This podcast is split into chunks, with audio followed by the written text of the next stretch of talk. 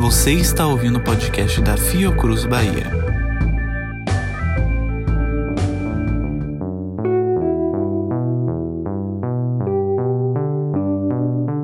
Olá, bem-vindos a mais um episódio do Pílulas do GM, o podcast de informações rápidas da Fiocruz Bahia. Neste episódio, iremos continuar a nossa conversa com a pesquisadora Fernanda Grassi sobre cuidados com pacientes com HIV e HTLV, em especial sobre como o coronavírus pode afetar a vida dessas pessoas.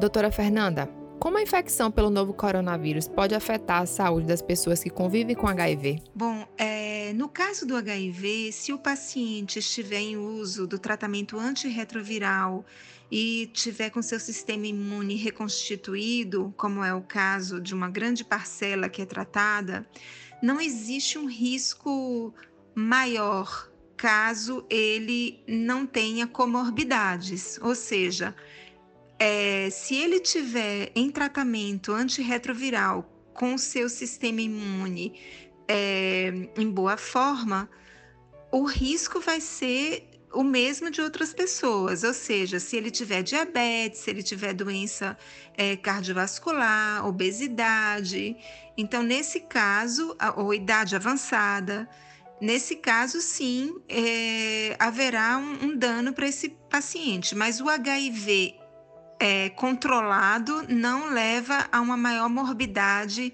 da COVID.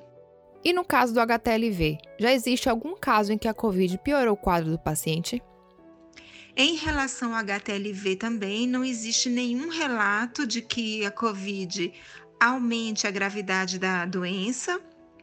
No entanto, nós, os pacientes com HTLV, frequentemente são pessoas é, com, a, com idade avançada, né? É, e com comorbidades.